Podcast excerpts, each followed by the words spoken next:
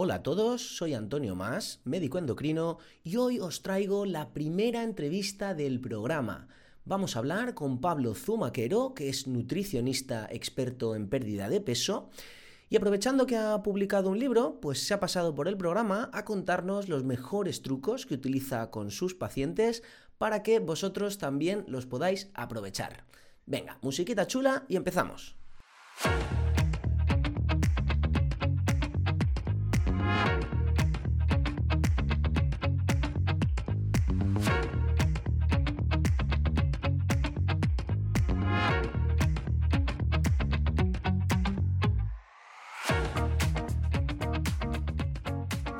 Bienvenidos al capítulo número 14 de Planeta Dieta. Antes de empezar, os recuerdo que os podéis suscribir al canal de Telegram del programa. Es gratis, os permitirá acceder a contenido adicional y además participar de la conversación, dejando vuestras preguntas y proponiendo temas para tratar en futuros episodios. Como siempre, os dejo el enlace en las notas del programa. Y vamos a ir empezando porque no quiero extenderme mucho, quiero que el núcleo del programa de hoy sea la entrevista, pero sí que me gustaría presentaros brevemente al invitado, a Pablo Zumaquero.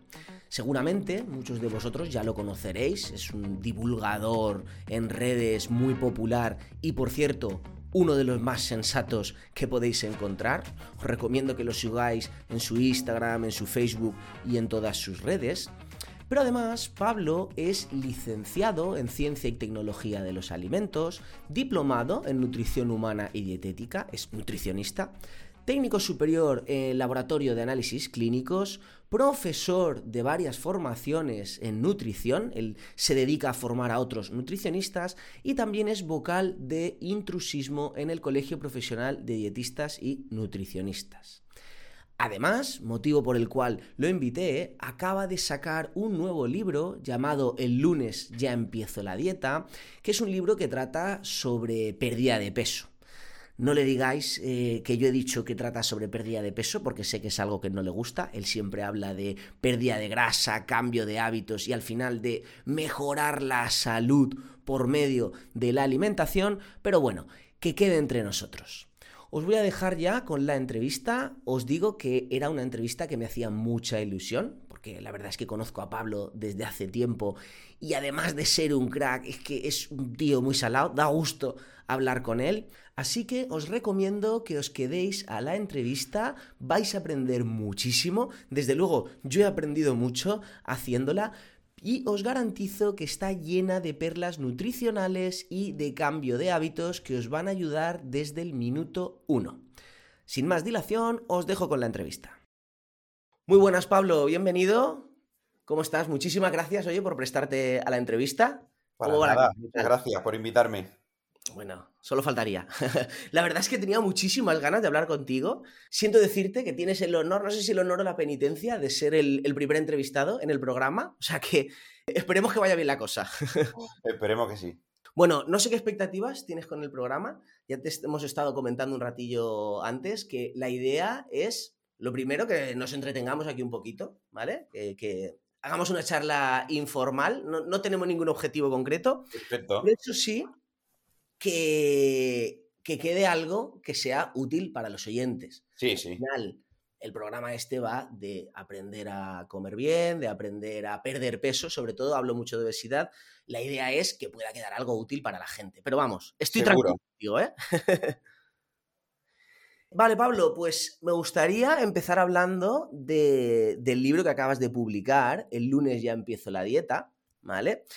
Ya te dije que no quería hacer la típica presentación formal del libro, explicarlo de arriba abajo y tal, pero es que, macho, me lo has puesto a huevo el, guion exacto, siguiendo tu libro, tema a tema. O sea que si, te, si te parece, eh, lo que haremos será esto. Vamos comentando los diferentes capítulos, ¿vale? Bueno, capítulos, bloques. Vale, perfecto. Y comentando algo de cada tema. Entonces, igualmente me gustaría empezar eh, porque hay una cosa que me ha llamado mucho la atención, ya directamente desde la contraportada, me ha encantado, no sé si lo has escrito tú esto, es buenísimo. Entonces, déjame que, cuente esto, que dices en la, en la sinopsis, en la contraportada, lo que sea, explicas aquí, llevamos años, bueno, no sé si lo he dicho, el, el libro es El lunes ya empiezo la dieta, ¿vale? Y lo primero que leemos es, llevamos años con dietas restrictivas en las que nos hartamos de comer pollo a la plancha, pechuga, lechuga, para bajar calorías, con nulo, o, eh, con nulo ejercicio o actividad.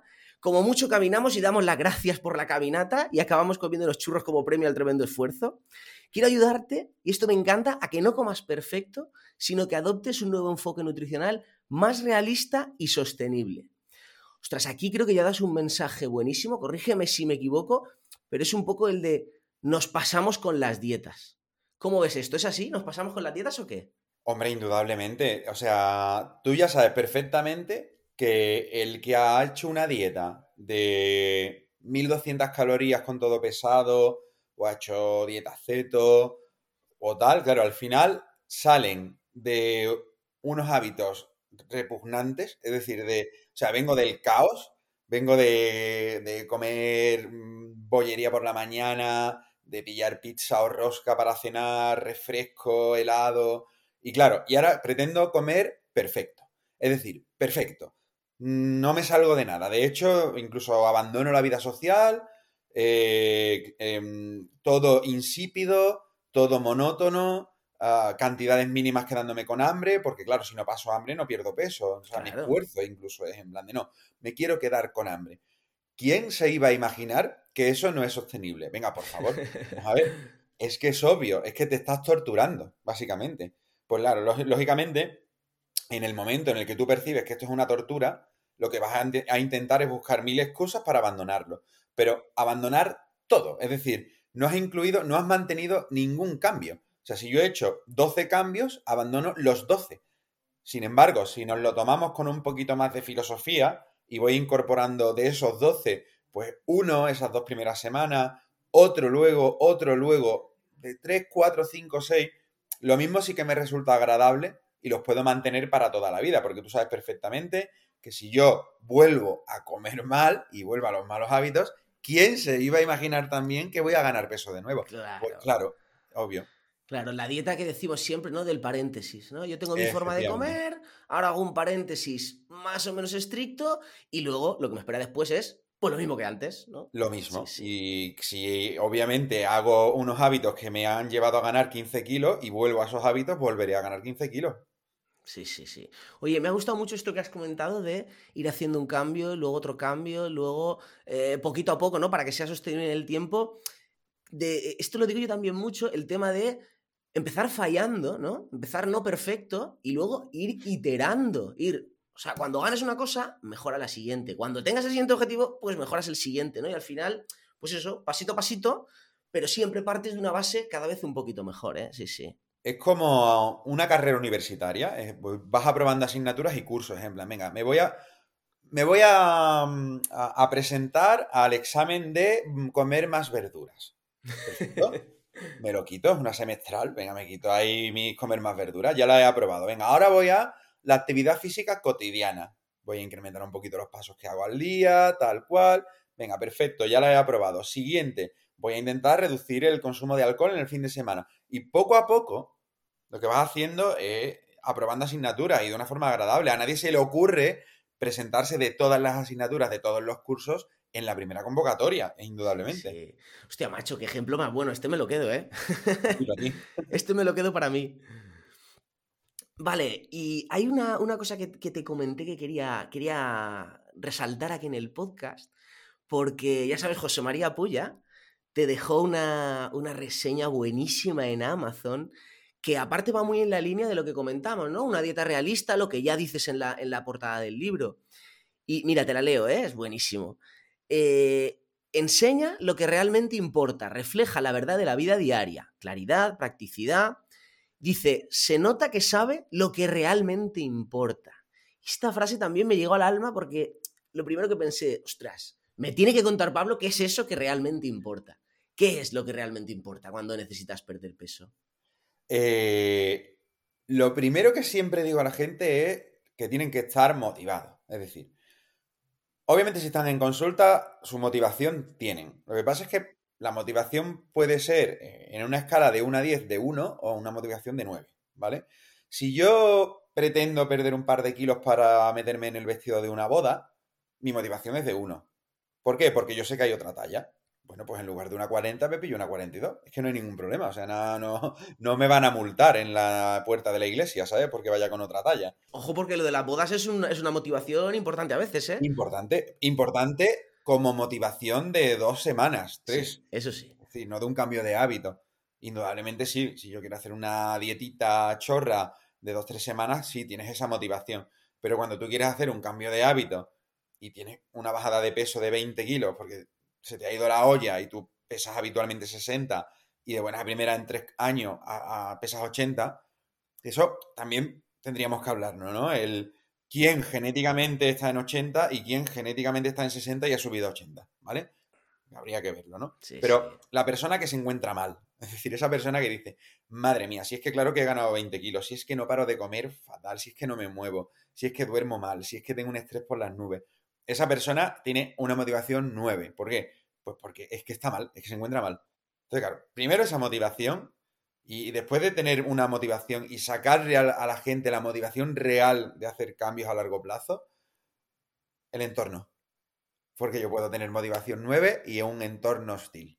Y si yo tengo un entorno hostil, o sea, si yo tengo un trabajo de 10 horas, eh, llego a casa, tengo que darle de comer a tres niños y mi pareja no me ayuda y encima mm, tengo una lesión que me impide hacer tal y me estoy tomando corticoide y es en plan de hostia.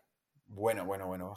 Vamos a gestionar un poquito mejor tus expectativas porque a ver los cambios que no es que quieras hacer, sino a ver qué puedes hacer y a ver qué resultados vamos a tener. Claro, pero ¿no te da la impresión a ti esto del entorno? Es algo que siempre comentamos, ¿no? Todos los que nos dedicamos a esto. Por ejemplo, el típico, ¿no? De tengo nocilla en casa para mis hijos que eso es otro tema. Pero, no, no, claro, es que no puedo dejar de comprarla. O no, mm, es que no tengo tiempo para hacer ejercicio. Es que, ostras, ¿no te da a, veces la impresión de que cuando le explicas a la gente que lo primero que hay que hacer es empezar a cambiar el entorno y que luego ya lo demás vendrá solo, que muchos o, o no le dan importancia? Es como, no, no, esto es a base de fuerza de voluntad. O directamente dicen, no, no, es imposible, no puedo modificar el entorno. ¿No, te parece? Que me lo demuestren. O sea, yo siempre que, me dicen esto es en plan de demuéstramelo. O sea, de verdad no puedes modificar absolutamente nada de tu entorno, lo dudo. O sea, entiendo que haya partes de tu entorno que no puedas modificar, por ejemplo, el trabajo. Pues mira, es que he hecho 10 horas y tardo una hora en ida y vueltas y tal.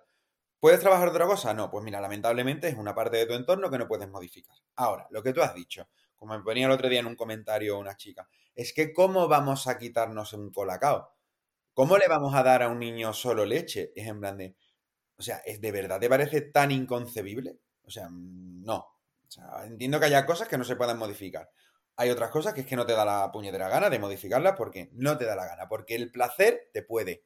Esto va así. O sea, hay cosas que eh, el placer que genera el consumo de ciertos alimentos supera con creces en esa balanza a lo que te va a dar el quitarlos. Es decir, yo si le preguntas, ¿El qué? Pero que si le preguntas al paciente te dirá que no. Te dirá, no, no, no, su, porque eh, es, una cuestión de placer, no te lo puedes quitar porque no, no tienes tampoco otra alternativa. ¿Sabes? Claro, claro, es que hay que cerrarlos. O sea, es en plan. El otro día lo hablaba, ¿eh? ¿eh? No, es que no tengo tiempo y me hago una pizza. No, es por comodidad. No, es por tiempo. No, es por comodidad. No es por tiempo. No, es por comodidad. Y no vas a salir de aquí hasta que no me reconozcas que es por comodidad. Porque entiendo que no eres una persona idiota y que te estás dando cuenta de que una pizza tienes que calentar el horno, meter la pizza en el horno, esperar que se enfríe. No es por tiempo. ¿Vale? Si estamos hablando entre, entre dos adultos, quiero que me reconozcas que es por comodidad. ¿Vale? Porque así ya podemos trabajar otros aspectos. Entonces, lo de siempre y tú sabes que yo en redes sociales hago mucho, es reconoce las cosas, hombre, que no pasa nada. Reconoce las cosas. Pero sí, es un poco la predisposición al cambio. O sea, yo puedo tener una predisposición al cambio que estoy en fase que ni contemplo el cambio. Rollo, el médico me ha dicho que tengo colesterol. Bueno, ¿sabes? O, que ya es que me encuentro mal, o sea, es que no puedo ni siquiera subir unas escaleras. Es que el otro día por poco atropellan a mi hijo porque salió a la carretera y no pude salir corriendo a rescatarlo. Mm, es que, claro, es que estamos hablando de distintas, de distintas escalas. Claro, sí, sí. Yo esto eh, lo digo muchas veces, el tema... el tema del cambio, obviamente lo primero es querer cambiar y muchas veces la primera fase que, hago yo en la consulta, ¿no? Es decir, ten motivos para cambiar, ¿sabes? Es decir, reflexiona un rato, dale vueltas a la cosa y decir, vale, ¿qué tienes que perder cuando estás en la situación actual? ¿O qué, cosas te están te hacen encontrarte mal? ¿Y qué tienes que ganar? Porque al final cuando reconoces todo lo que tienes que ganar, pues es una motivación, ¿no?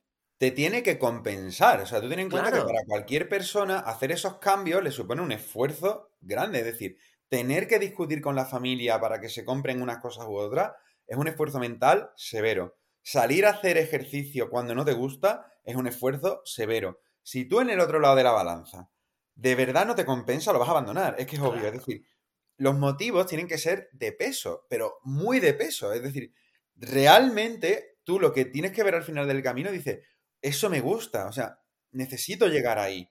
Es como yo lo comparaba muchas veces con, con ¿por qué voy a aprender alemán? Es decir, eh, yo tengo un post hecho sobre eso, es en plan, yo necesito aprender alemán, tengo que estar cuatro años esforzándome para aprender alemán. Si el objetivo final es que yo pase de un sueldo de mil a siete mil euros, yo veo lo del final del camino de puta madre. Si yo paso de 1000 a 1500, va a estudiar alemán su puñetera madre. sí, sí, sí. Así de claro. Bueno, ahí también está el trabajo de hacerle ver al paciente lo que tiene que ganar. Porque muchas veces, por ejemplo, en el tema del ejercicio, ¿no? Cuando, cuando se hacen estudios y gente que pasa de sedentarismo a, a luego hacer ejercicio regular, la variable que siempre me llama más la atención es que dicen, no, es que me encuentro mejor. ¿En qué? En cuestionarios de calidad de vida. O sea, mejora mi calidad de vida. Ostras, eso es algo que todo el mundo quiere, pero que la gente normalmente no sabe que lo va a ganar. ¿Sabes? No, porque el, objetivo del ejercicio, lamentablemente, se ha quedado en pérdida de peso. Y el efecto del ejercicio en la pérdida de peso es una caca. Entonces, claro, dice, vale, me estoy esforzando en algo que me va a dar un resultado. O sea, estoy trabajando muchas horas para ganar muy poco dinero. Eh, y en plan, no, porque si tú valoras el ejercicio solamente como pérdida de peso, es que ya sabemos de antemano de que no va a producir un efecto muy notable en la pérdida de peso. Así que el objetivo del ejercicio tenemos que cerrarlo en, en el bienestar, como tú has dicho. Claro. Sí, sí, sí. Esto es una frase que digo yo mucho, lo de, lo de lo primero, cuando te plantees un cambio de hábitos, es que antes siquiera de empezar, apúntate incluso por escrito todas esas buenas razones que van a servirte un poco. Mira, de hecho creo que el newsletter de este fin de semana creo que, creo que va de eso, lo he dejado ya programado. Es decir, apúntate las razones que van a ser tu motivación, tu barra de energía, ¿no? A decir, cuando esté hasta los huevos de comer brócoli o cuando esté, que tampoco es necesario, cuando esté harto, es decir, acuérdate de qué es, cuál era tu objetivo, porque al final eso es lo que te va a impulsar. Sí, sí. Esto de, de hecho, si quieres, luego te puedo pasar un documento que tengo hecho que es cómo evaluar eh, los beneficios de mis cambios de hábitos sin tener en cuenta el peso. Es decir, oh, el peso se está quedando estancado porque mm, típica situación de yo ya más o menos he hecho todos los cambios, pero es que el peso, o a nivel genético, por mis adaptaciones metabólicas, por mi medicación y tal, se queda ahí. Pero claro, yo necesito seguir mejorando mis hábitos y necesito evaluarlo. ¿Cómo no se puede evaluar, no se, no se puede medir en un número de una báscula, necesito otra forma de medir que yo realmente estoy cumpliendo objetivos. Y entonces, pues está en una escala de 1 a 10 distintos factores de bienestar, ¿no? Pues he tomado, tomo menos medicación, eh, me fatigo menos subiendo las escaleras, cositas de ese tipo. ¿Y esto es un documento público eh, que tienes no, tú? No, pero yo que lo hice en su día. Ah, vale, muy bien. Oye, pues sí, sí, sí que me interesa, ¿eh? te lo voy a pedir. Vale. Oye, y ahora que dices esto de el, no puedo bajar más peso, Supongo que ya sabes por dónde voy, ¿no? El típico, no como para lo que peso, ¿sabes? Eh, bueno, esto por supuesto tiene parte de verdad, parte de mito. Si quieres comentarme este mito, perfecto, pero si no, ¿cómo? Porque el, segundo capítulo de tu libro, el segundo bloque, hablas del tema mitos, ¿no? Eh, ¿Cuál es el mito que más te encuentras tú en consulta o que más te cuesta o un mito curioso o típico que tú te encuentres en tu día a día? Bueno, primero vamos a hablar de lo que has dicho antes, es decir, eh, yo ya como bien y no pierdo peso. Es cierto, hay eh, sujetos A y sujetos B. El sujeto A es que realmente no, no, está comiendo bien. Lo que pasa es que no se da cuenta o se da cuenta y no puede cambiarlo. Entonces, ahí la cosa es, no, demuéstramelo. O sea, hazme esta serie de cambios, al menos una semana, pero hazlo a rajatabla y nos quitamos la incertidumbre de que si realmente es que estás comiendo bien y por otros factores, que puede ser, obviamente, pues no estás bajando peso. La mayoría de las veces esa semana bajan. Evidentemente. O sea, hay casos que no, indudablemente, pero te digo un 70-30, un 80-20, el 70 al 80% acaba bajando. Luego están los sujetos B, que hay otra serie de factores que les impiden esa pérdida de peso, que parece que aquí solamente es la alimentación. Pero no, hay otra serie de factores que, no, yo como muy bien, pero soy súper sedentario, tengo un estrés por las nubes, duermo fatal, medicaciones, no sé qué. Vale, pues en tu caso es que no importa la alimentación, es decir, tú ya comes bien, tráeme un notario que yo te lo firmo ante notario, que tú comes bien, ¿vale? Pero necesitamos mejorar otros aspectos. Y luego podríamos coger al sujeto C, que es que ya hace todo bien, todos los factores, y se queda el peso. Pues gestiona las expectativas. Mira, tú ya estás bien, es decir, a nivel de salud, ya estás haciendo todo lo que puedes hacer para tener una buena salud. Tu peso se queda ahí. Estás eh, con un porcentaje de grasa corporal, yo que sé, en una mujer de un 40%. Vale, pues que tengas más riesgo de algunas enfermedades simplemente por el hecho de, de tener ese exceso de grasa corporal, que también te podría decir que otras etnias o razas, simplemente por ser esta etnia o raza, pues también van a tener un aumento de riesgo de otras enfermedades, pero es que no puedes evitarlo. Eso es como, mm, vale, es como, es que mido metro sesenta y quiero medir metro ochenta. No puedes. No puedes, o sea, tu peso es ese. Ya estás haciendo todo bien y ese es tu peso.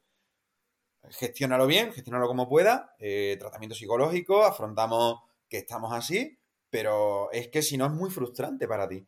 Intentar cambiar algo que ya no puedes cambiar y que sabes que no puedes cambiar es tremendamente frustrante. Claro. Aquí yo creo que el mito está sobre todo en que el 99% de la gente se piensa que está en esa situación. ¿no? Ya, eso no. Yo, a mí la gente siempre lo digo, cuando me viene a consulta, la mayoría de pacientes no me vienen para perder peso, me vienen para decir, es que no puedo perder peso, es decir, hay alguna razón y hmm. quiero que me la encuentres, pero yo no puedo perder peso. Es como, a ver, ¿no será más que no lo sabes hacer bien o que hay que tocar otras cosas, pero que sí que puedes? Claro, cuando estás en consulta, que es lo que siempre digo, te das cuenta de la realidad. Y la realidad es que la gente no tiene buenos hábitos. Es decir, claro, que hay situaciones tipo C. Claro que hay gente que ya tiene buenos hábitos y que tiene un exceso de grasa enorme por distintos factores genéticos o lo que tú quieras. Claro que los hay, pero es que yo no niego eso. Yo no lo niego en absoluto. De hecho, te puedo presentar bastantes casos de consulta que son así. Pero cuando te metes en el barro y ves, eh, yo qué sé, 10 pacientes diarios, te das cuenta de que 9 o casi 10 pacientes del día tienen hábitos que cambiar, tienen muchos hábitos que mejorar. Dos hábitos, 10 hábitos, no importa, pero hay siempre una escala de hábitos que mejoran. Y la mayoría de las veces, por no decir casi todas las veces, cuando mejoran el hábito, la consecuencia es que hay una bajada de grasa corporal que nosotros no somos personas obsesas con que una persona baje peso a toda costa. Somos personas sensatas que nos damos cuenta que a pocos cambios que hacen, la grasa corporal baja.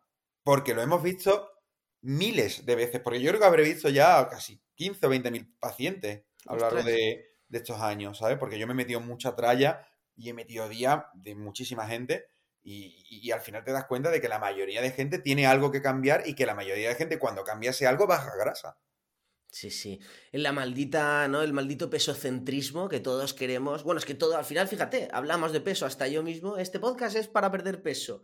Todo lo centramos en el peso. Y luego tenemos que recular y decir, no, no, pero lo importante no es el peso.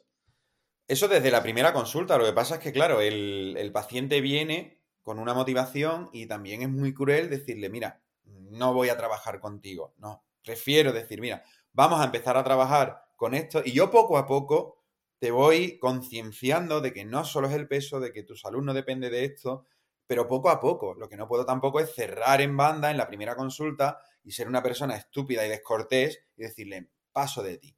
No, hombre, tú vienes a buscar ayuda, ¿vale? Pues vamos a intentar darte una ayuda, no ser... Eh, una persona altiva, ¿sabes? Y decir, no, pues ahora aquí mando yo y yo mando y tú eres el paciente y tú te callas, no, te voy a escuchar, te voy a entender.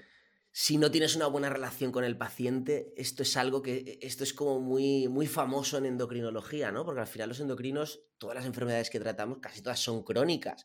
Y va mucho de establecer relación con el paciente a largo plazo y tal.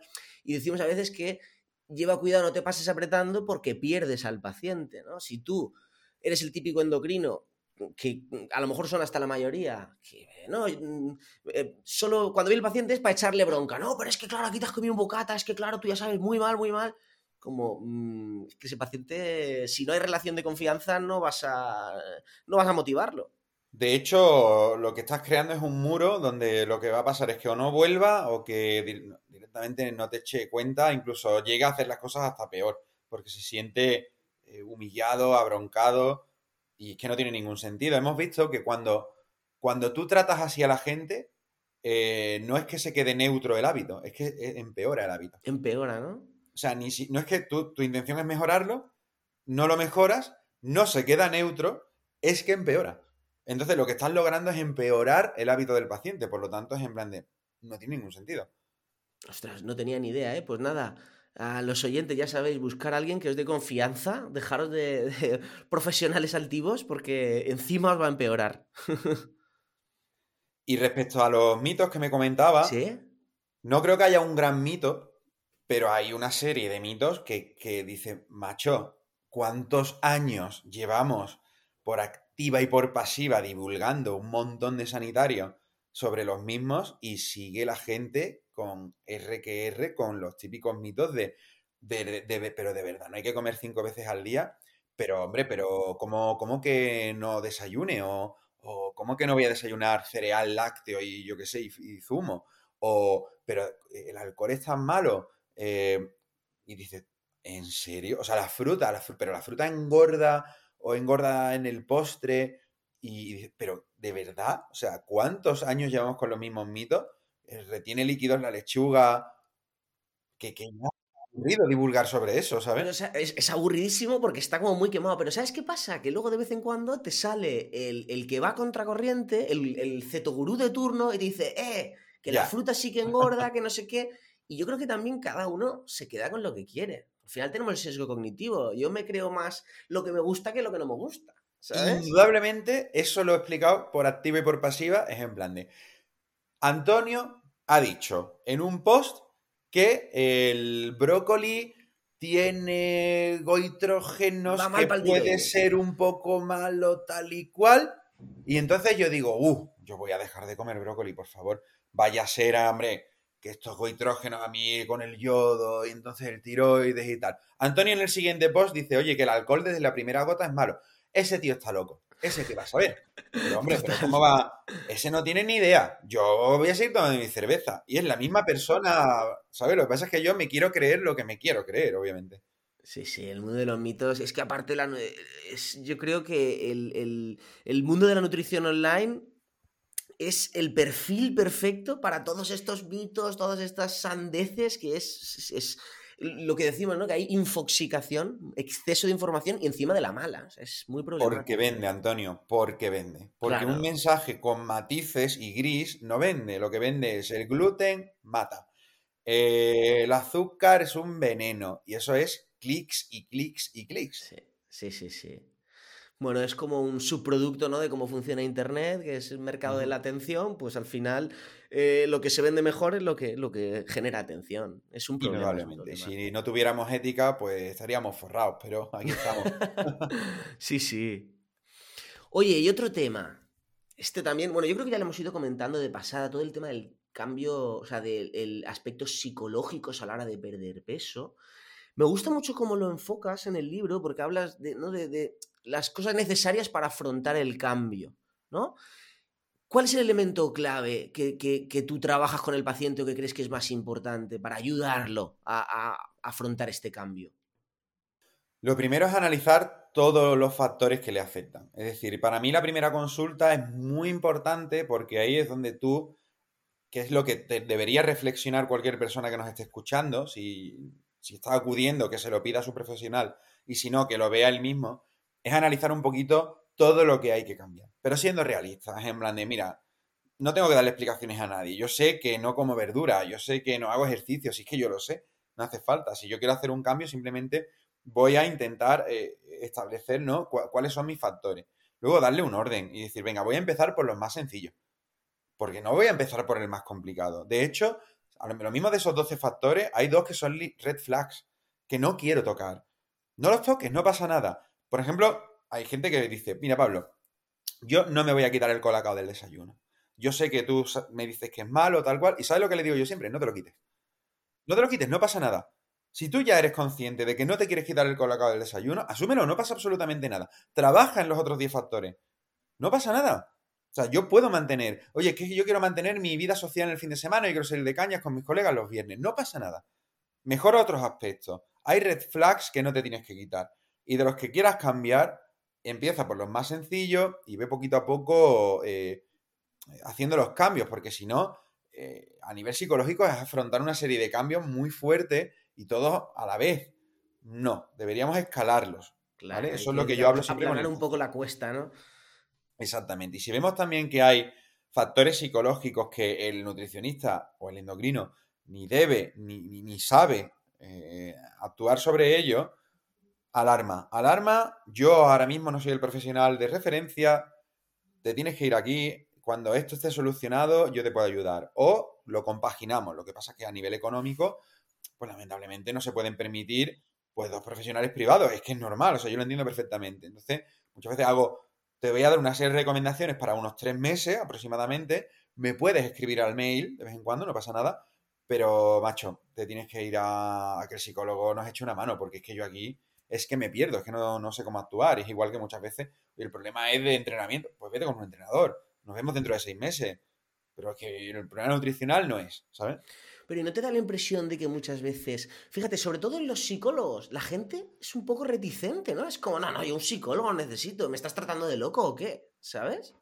Cada vez menos, porque yo creo que la puñetera pandemia eh, ha hecho que tanta gente vaya al psicólogo que ya se está casi normalizando un poco porque, claro, ha sido un shock tan tremendo para tantísima población que ya cada vez más tenemos amigos, familiares, yo mismo, yo voy, obviamente, eh, y, ya es algo más normalizado, pero sí que es cierto que antes de la pandemia eh, era lo que tú dices, era, ¿qué me estás llamando? ¿Qué me estás acusando? Yo también lo normalizo mucho, ¿eh? es decir, cuidado cuando en consulta decimos, mira, lo siento mucho, no quería decirte esto, pero creo que debería. claro, se lo estás poniendo como en plan de hostia. Pero que. Te imaginas que yo dijera eso para ir al endocrino. Ah, lo siento mucho. No, es normalizado. Oye, mira, tal cual, pues mira, debería. Te, voy a recomendar aquí a un psicólogo. ¿Psicólogo? Sí, claro, tal. Sí, claro. ¿Qué pasa? ¿Hay algún problema? No, no, vale, pues seguimos. Así de claro. Porque, claro, hay que normalizarlo. Si nosotros encima ponemos como un halo, ¿no? De, preocupación, mira, casi que en plan de, mira, es que te estoy diagnosticando un tumor, ¿sabes? No, ¿sabes? No, es en plan, no. Igual que tienes que ir a un endocrino porque necesitas tal, y tienes que ir a un entrenador porque necesitas tal, vas a un psicólogo porque necesitas esto, punto. Claro. Sí, sí, ¿no? Yo de hecho es que lo recomiendo siempre, psicólogo, y hay veces la gente cuando se ve como muy sumida en la ansiedad o una depresión y tal, estos sí que son más proclives a ir, o, al menos a, aceptarlo de entrada. Pero luego es verdad que otros, que, sobre todo la gente que te cuenta, no, es que en casa, es que el trabajo, es que no doy abasto, no sé tú ya ves, dices, ostras, picoteo por la tarde, ¿no? Me da mucha ansiedad por la tarde, pero no lo llegan a ver como una ansiedad patológica, ¿no? Es un poco, bueno, pues me calmo un poco. Y ostras, son reticentes ir al psicólogo, yo siempre les digo lo mismo, si es que el psicólogo no es un psiquiatra que solo trata enfermedades, es que el psicólogo también acompaña situaciones difíciles, situaciones vitales del día a día, que simplemente son difíciles, y él es el que te va a ayudar, ¿sabes? Efectivamente, te va a acompañar, te va a dar recursos, no el típico que te va a sentar en un diván a ver qué hacía tu padre, o sea, verdad. no, habla contigo y tiene una formación en el que, claro, pues te, te ayuda, te ayuda. Mira, yo creo que aquí puede pasar también un poco lo que pasaba con, que hemos comentado antes, con los beneficios más allá de la pérdida de peso, con lo de entender qué es lo que tienes que ganar. Yo creo que a mucha gente le falta el entender la gran ayuda que supone el psicólogo. Es decir, ostras, es que te va a ser todo mucho más fácil. Obviamente si te lo puedes permitir, porque al final les basta. Pero si puedes, invierte en esto en vez de en el último fármaco de 500 euros al mes para perder peso. Exactamente, esa es la idea. Sí, sí. Vale, otra cosa que comentabas en el, en el, libro es el tema de las situaciones especiales. Bueno, comentas un montón, ¿eh? Que si menstruación, que si dejar de fumar, la del ñordo. Ahora me contarás exactamente qué significa. Pero, bueno, un poco, ¿a qué te refieres con esto en las situaciones especiales y cuál sería la más destacable para ti? Pues, a ver, son muchas situaciones que se dan en consulta de... parece que ese es el gran problema, ¿no? Pues empecemos por lo del ñordo, en yo creo que no, que, que, mi problema de un exceso de grasa corporal o un exceso de peso es porque no voy bien al baño. Y a ver, un kilo, medio medio, y ya tienes que estar un rato en el váter luego. Pero hombre, 15, no. 15 no. O sea, son esos mitos también, podríamos decir, ¿no? Esas falsas creencias que, o, que realmente la gente de verdad que se lo cree, ¿no? La retención de líquidos, ¿no? Es que yo, claro, mi tal, he ganado peso porque retengo líquido. Hombre, pues sí, algo de edema puede haber, pero a menos que tengas una patología cardíaca, renal, hepática y tal, no vas a tener un edema de 10 o 12. Bueno, es que ya de 10 o 12, o sea, hospital. Estarías que te ahogas. Urgencia, ¿sabes? Y tal, ¿no? El tiroides, ¿no? Es en plan de, no, es que el tiroides, tiroides que estamos hablando de personas que ya están con Seutirox, ¿sabes? Que me dicen, hombre, pues mira, es que eh, pues me encuentro mal y me ha salido la TSH en 98, pues sí, sí, vale, entiendo que ese metabolismo esté por el suelo y que llevas dos años sin diagnosticar y tal, ¿no?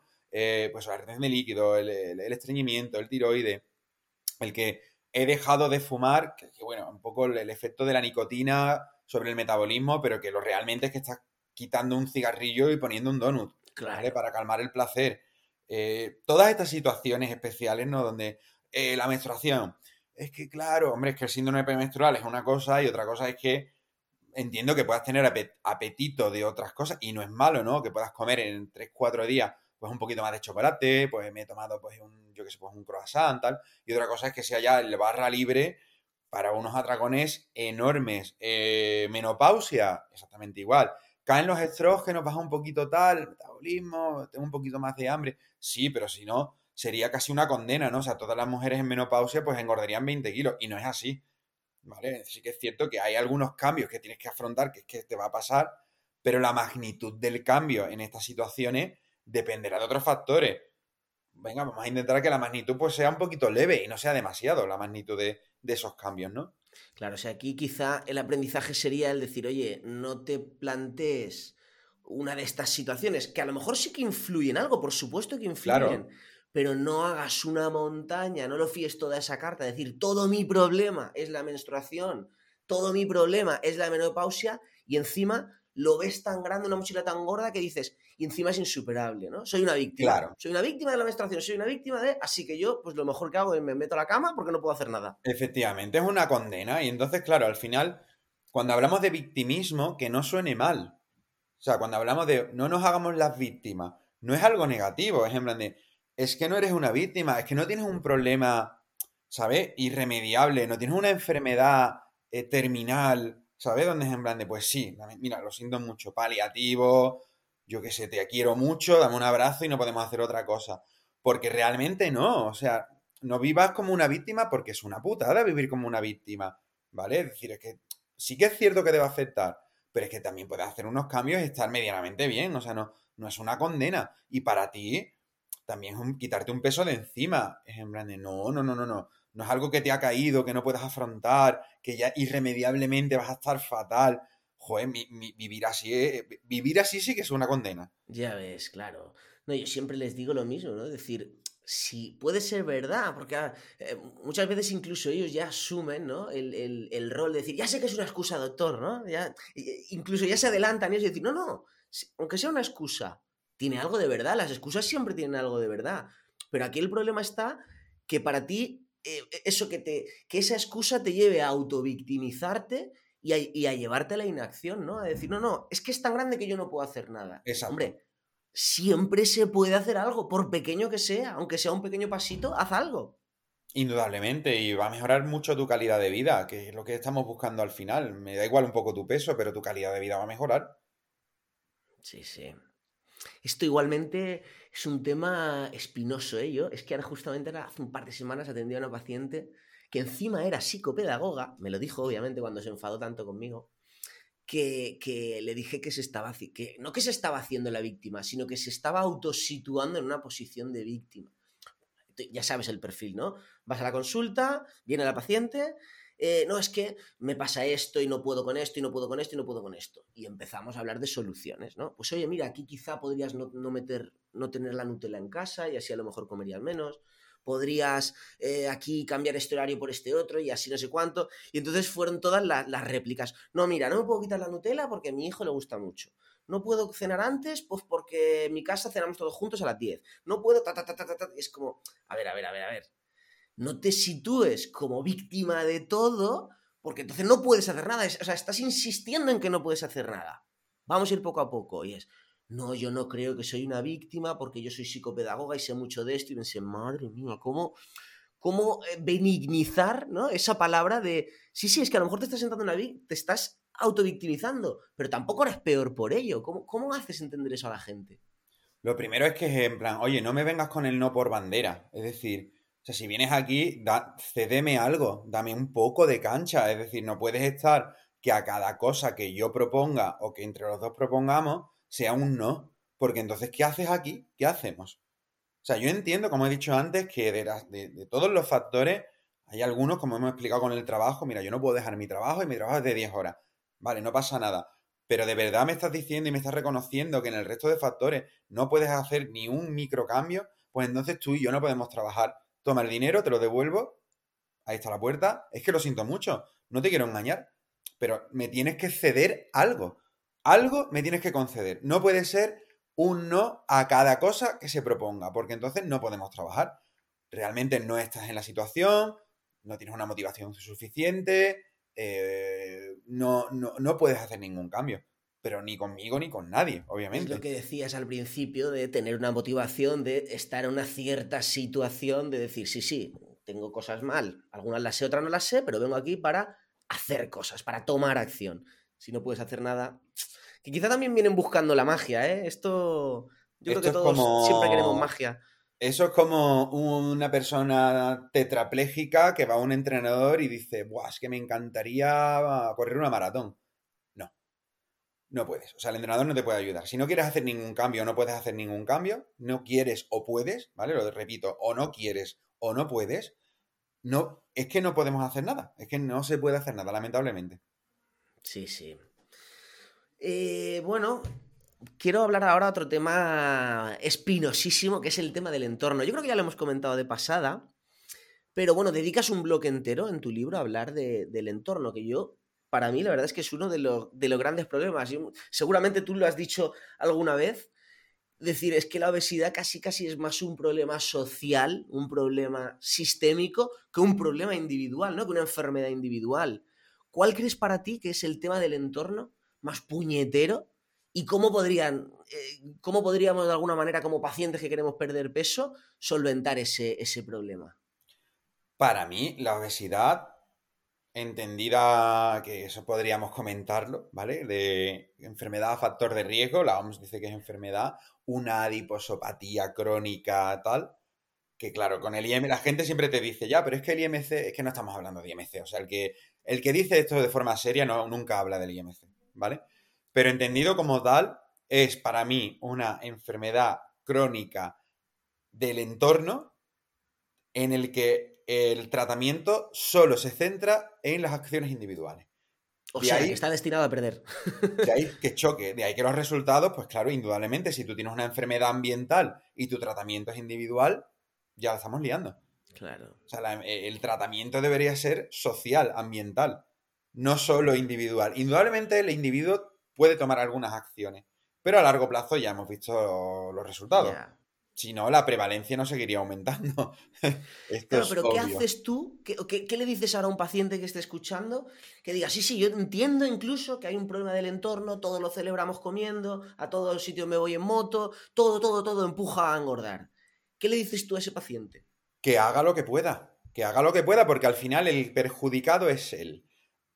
Aquí, que la causa sea una cosa u otra, cuando te da un ictus, te da igual. Claro.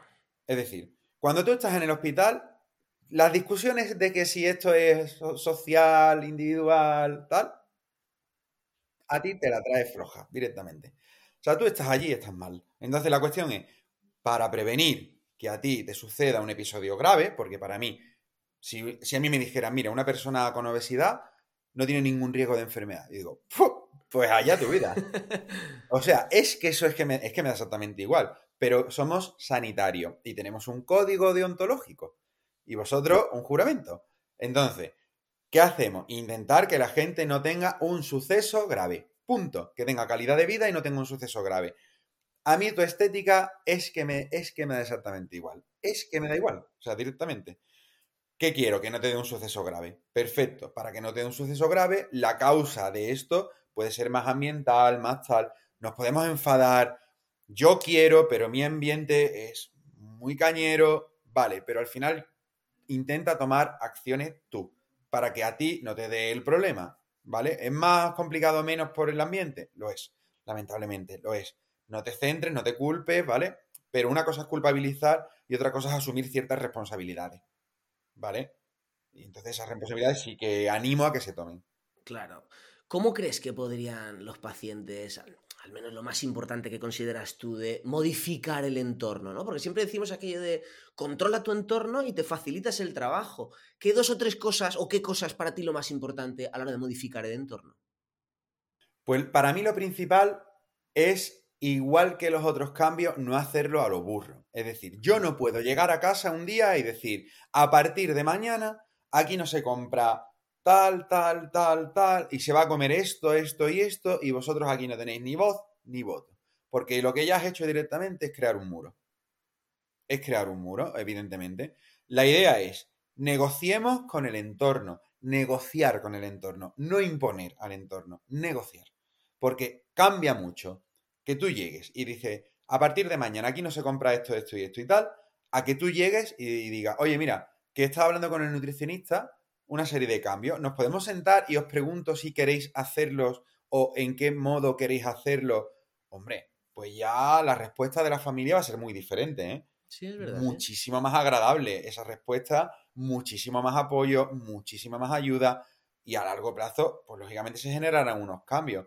Si yo voy a, la guerra, si yo voy ahí en plan de como un elefante en una cacharrería, aquí mando yo, tú te callas, pues lógicamente lo que vas a crear es una confrontación. Sí, sí. Es súper curioso, siempre me llama la atención, ¿no? Que al final queremos hacer cambios nutricionales, en, en, realidad somos, bueno, tú eres nutricionista, somos expertos en nutrición, pero al final esto va de eh, ¿no? cómo hacer el cambio progresivo para que pueda ser, ¿no? para que sea aceptable, para que sea negociado, para que sea. ostras, cómo realmente la nutrición, la gran parte de tu trabajo y probablemente la gran parte de los resultados vienen de cosas que no son nutrición. Totalmente, o sea, tú la, la carrera y el conocimiento lo tienes que tener, indudablemente, porque si no sabes ni de lo que estás hablando. Pero ahí es la diferencia entre un nutricionista clínico y no clínico. El clínico sabe o con su experiencia, acaba sabiendo cómo incitar y generar un cambio de hábitos en la gente. El otro solo se lee papers y libros y se enfrenta a un paciente y no sabe ni qué decirle, obviamente. De ahí que es lo que intento poner en el libro. En el libro he intentado dar consejos que tienen una criba muy grande de muchos años de paciente y de muchos consejos que se han quedado en el camino porque he visto que eso no funcionaba. Entonces, claro, lo que está puesto es un resumen de ocho años de pruebas y errores, donde, en yo al final, después de estos ocho años, lo que más me ha funcionado, o lo único que me ha funcionado, es hacer el cambio de esta manera. Entonces, claro, ahí en el libro está como todo, todo resumido eh, y todo con tips muy, muy, muy sencillitos de, de esto, ¿no? De cómo lograr un cambio de hábito. Claro, bueno, lo que decía realista, si es que al final no hay otra manera. Lo que pasa es que también muchas veces quizá, ¿no? El, paciente lo que ve en internet, oye, lo que decíamos, que si el gluten, que si los líquidos, que si los hidratos, que si... Ostras, luego va a la consulta y, a lo mejor lo que te pide son sus expectativas. decir, no, no, es que esto es lo que me va a funcionar porque el gurú ha publicado un estudio en ratas, además, súper guay. Es como, no, a ver, vamos a ir porque sueles cambiar eso. Eh, ante una serie de cambios enormes que ven. Esto es como el típico, ¿no? la típica peli o la peli de dibujitos, ¿no? Que va y, está el camino eh, ahí oscuro, ¿sabes? Ahí lleno de telarañas y tal, y el otro camino con un sol y mariposas, ¿vale? Entonces, claro, El camino oscuro es decir, madre mía, tengo que hacer un montón de cambios, tengo que entrenar, tengo que comer más verduras que no me molan, tengo que joder con el alcohol. Y en el otro es en plan de, ah, no, yo simplemente quito el gluten. Claro. Claro, el camino bonito, ese sol, ¿sabes? Ah, solo eso, de puta madre, claro. Maravilloso, genial, me voy por ese camino, claro. Ya ves, sí, sí. Bueno, yo creo que tiene que quedar claro, ya va todo lo que estamos comentando va muy en la línea de esto, ¿no? De ir poco a poco, de ser realista, de, tomárselo con calma. Sí, sí. Vale, siguiente punto, Pablo. Tema compra, tema cocina. Que esto, ah, mira, José María Puya colgó hace, hace poco también un tuit que le contesté que decía, ostras, eh, cada vez tengo más claro que ayudo más a un paciente enseñándole a cocinar que dándole una dieta. ostras, claro, es que al final el filtro de, la, de, lo que tú expliques tiene que pasar por la cocina.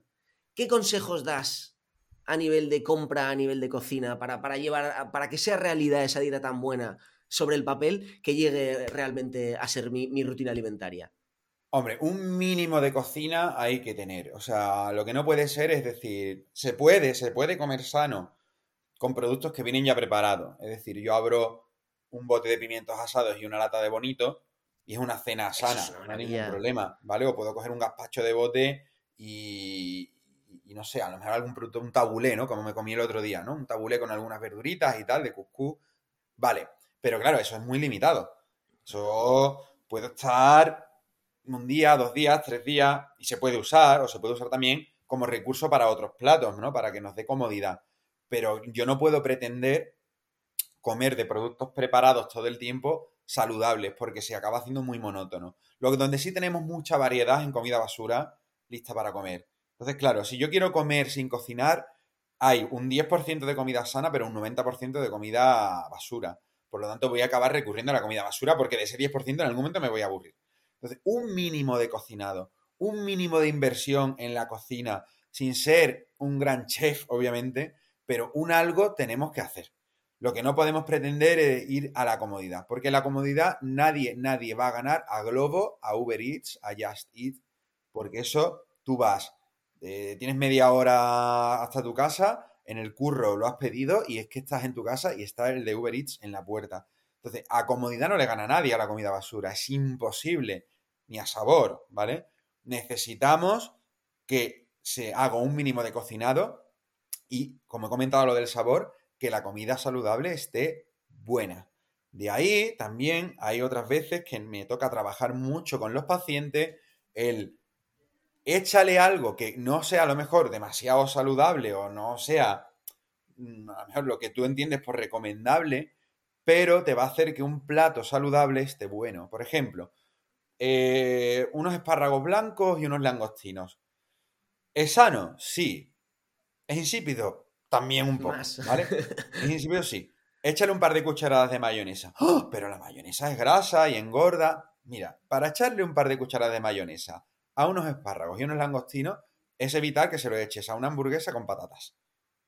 Porque esa sería la otra opción. Entonces, prefiero que tunees los platos saludables con alguna salsa algún frito o algún tal que no sea muy saludable, ¿vale? Pero, o que no sea tan saludable, pero que al menos te haga comerte eso con ganas. Porque una cosa es lo que me debo comer y otra es lo que me quiero comer. Si lo que me debo comer se parece mucho a lo que me quiero comer, va a ser para toda la vida. Si no es la comida de dieta y la de no dieta. Y estoy intentando salir de la de dieta, que es insípida, e irme a la de no dieta, que es la que realmente me da placer. Sí, sí. Ostras, me acabo, de, me acabo de acordar de una cosa que comentamos, yo creo que fue hace años y que lo, te, lo robé para mi consulta, ¿eh? El espantabollos, tío, ¿te suena? sí, totalmente. Qué bueno. Yo decía, si te comes una onza de chocolate y te estás dejando de comer un croissant, pues esa onda es un espantabollos bueno. Totalmente, esa es la idea, ¿no? Porque al final tienes que cubrir. Muchas veces, mira, el otro día también tuve una chica en consulta que me comentaba eso. Oye, Pablo, es que a las 11, 11 y pico, pues que me da una ansiedad, que me voy a por los chocolate y al final me como media tableta. ¿Sabes lo que hicimos? Que se comiera las dos onzas justo terminando de cenar, con el estómago lleno. Tú ya estás lleno, o sea, ya has, cubierto eh, la comida por el hambre, ya, ya está el estómago lleno. Ahora necesitas el placer, ¿vale? Vale, pero remátalo con el estómago lleno, porque a las 11 tienes hambre, o sea, tienes el gula, obviamente, de comerte alguna chocolatina, pero es que encima también tienes hambre porque se ha vuelto a vaciar el estómago. Cuando tú juntas el hambre y la gula, las cantidades de, cosas placenteras no son una chorradilla, ¿vale? O sea, yo, si yo termino de comer y me como chocolate, me como una onza o dos onzas, pues que no, no puedo más. Si yo espero dos o tres horas, no me como una o dos, porque ya encima de gula tengo hambre. Entonces, esas dos se convierten en siete, diez, veinte. entonces, intento como unirlo, ¿no? A la, propia comida. Bueno, al final se trata, y, es que esta es la ventaja de ir a un nutricionista, ¿no? De ir a un, crack como tú. Es decir, es que vamos a mirar las cosas al detalle. Vamos a organizar, ¿no? Eh, no es dar la dieta, como porque a mí, todavía me viene gente pidiendo dieta, supongo que a ti, vamos, también, también. será el día a día. Y dice, no, no, si es que no se trata de hacer una dieta que no vas a seguir, es que me da igual darte la dieta A que la dieta B, si, si la vas a guardar en un cajón.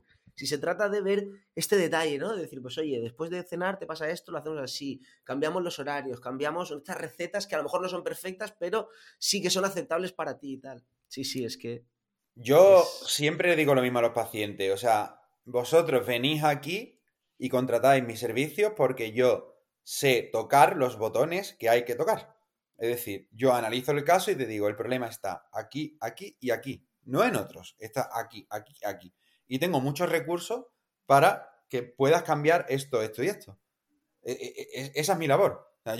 yo, no hago milagros, pero sí que sé reconocer dónde realmente estarían los problemas y tengo muchos recursos y mucho trabajo ya hecho para que en esos tres problemas que tiene, pues lo pueda solucionar fácil. Claro que sí.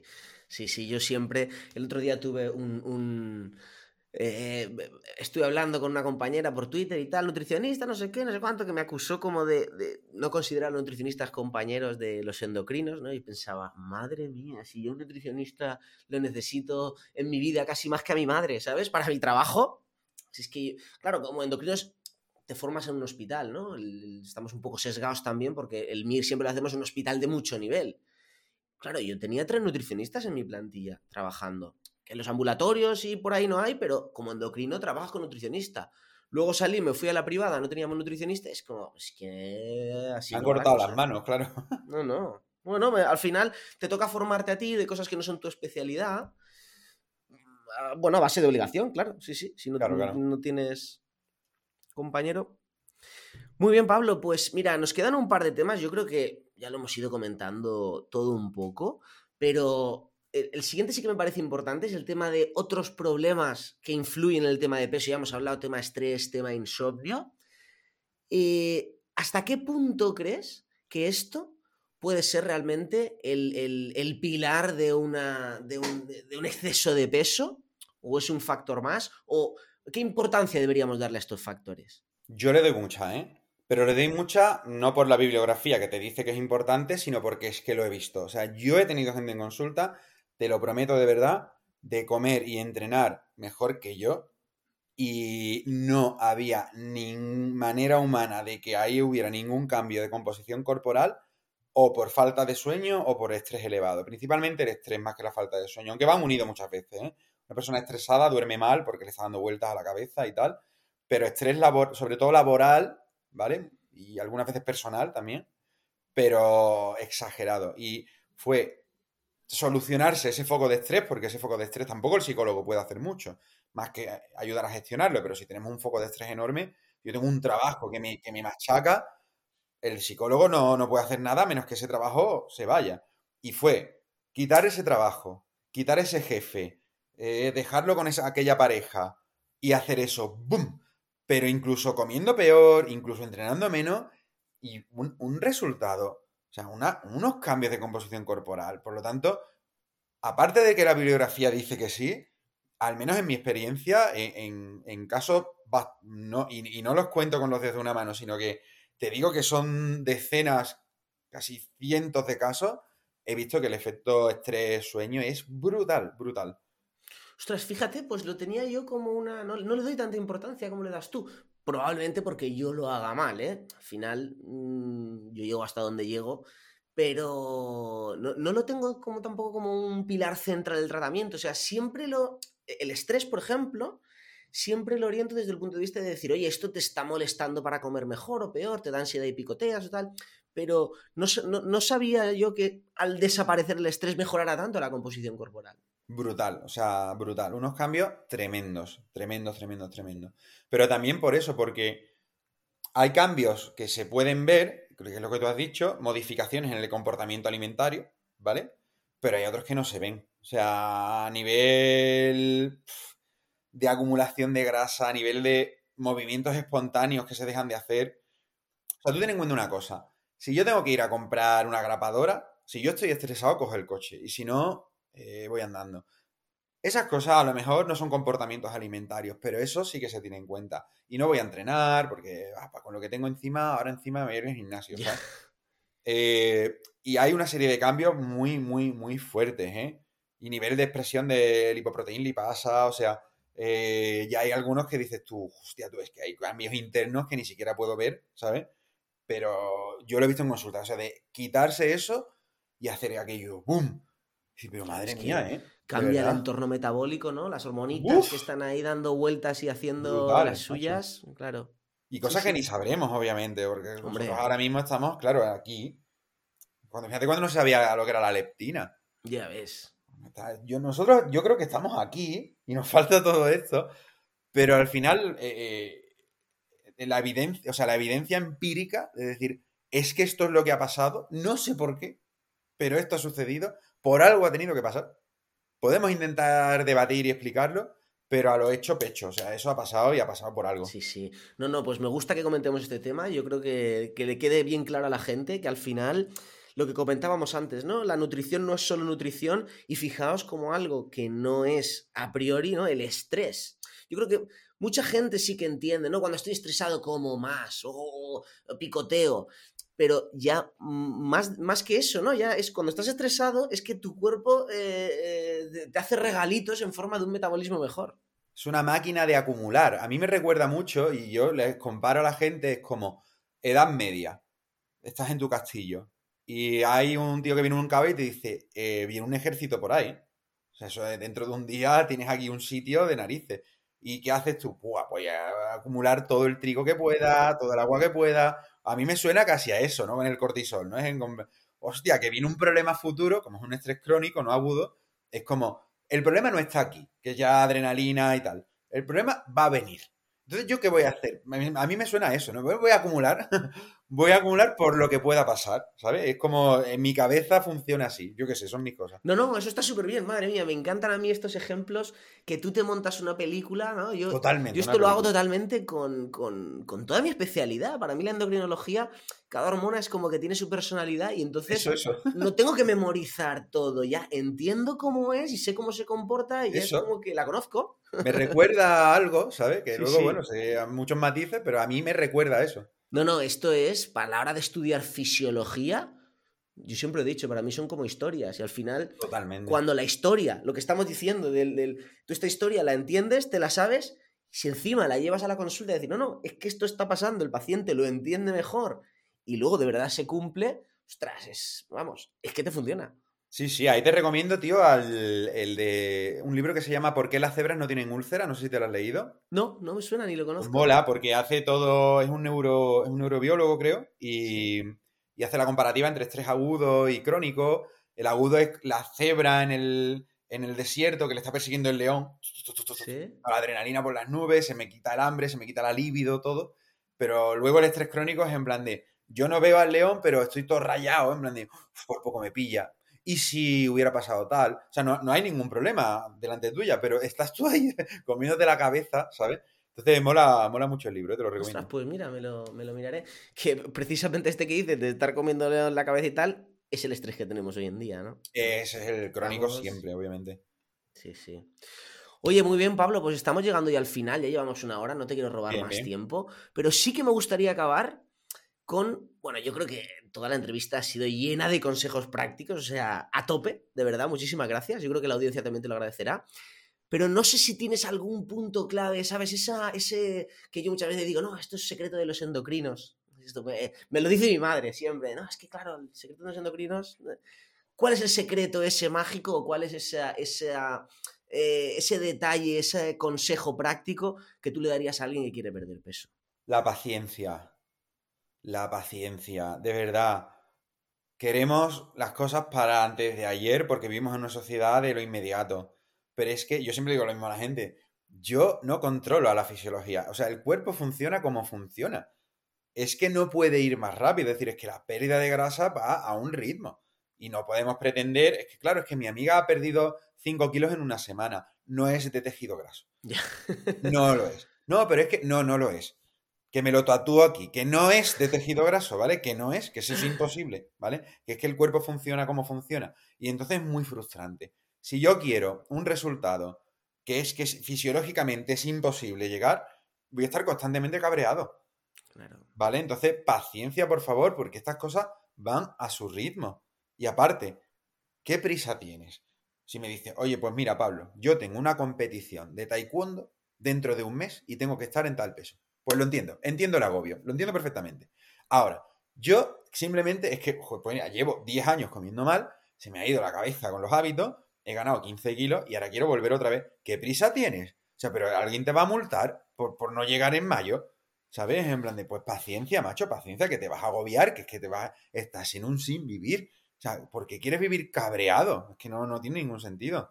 Sí, yo creo que va mucho con, bueno, con, el espíritu de nuestro tiempo, ¿no? Es decir, todo para ayer, el Amazon Prime en menos de 24 horas en casa y el, Uber Eats en media hora. Es que sí, sí, pues por mucho que sea una cuestión de salud, lo queremos igual para ayer. Sí, sí. Oye, pues me ha gustado mucho el consejo este, ¿eh? La verdad. Muy bien, pues nada, espero que le haya gustado a los oyentes y bueno, que se hayan quedado con algo práctico, no lo, comer X cantidad de pollo o pasta, sino que se queden con algo un poquito más profundo, que no... Sí, sí, yo creo que ha sido eh, el podcast de nutrición en el que menos se ha hablado de lo que es nutrientes, ¿no? Carbohidratos, yo creo que no ha salido la palabra en ningún momento. yo creo que es que al final, sí, de nutrientes y todo esto hay que saber, obviamente, pero es que si quieres hacer un cambio de hábito, a ti te da igual la cantidad de magnesio que tenga tu comida, ¿sabes? Total, total. No, no. Si no ha salido todo esto, yo creo que es porque lo hemos hecho bien, ¿eh? Bien, bien, me alegro. Bueno, pues nada, Pablo, oye, muchísimas gracias por la entrevista. Dejaré el enlace para el libro, el lunes ya empiezo la dieta en las notas del programa, ¿vale? Para que lo escuche la audiencia. Y nada más, espero poder volverte a invitar cuando el próximo libro o cuando a ti te dé la gana, que me lo he pasado muy bien. Ya charlaremos y si hago un podcast te, invitaré, que Perfecto. bueno, muchísimas gracias, Pablo. Un abrazo. Adiós. Y hasta aquí llega la entrevista, queridos compañeros. Espero que os haya resultado de utilidad, que hayáis aprendido tanto como yo. Admito que he aprendido mucho con Pablo.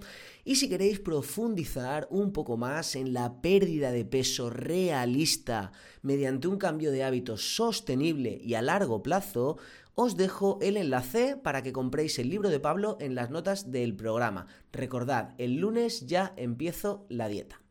Y esto ha sido todo por hoy. Muchísimas gracias por escuchar, muchísimas gracias por las valoraciones y comentarios positivos que me dejáis en Spotify, en Apple y otras plataformas. Y nada más, nos escuchamos en el próximo programa. Un abrazo.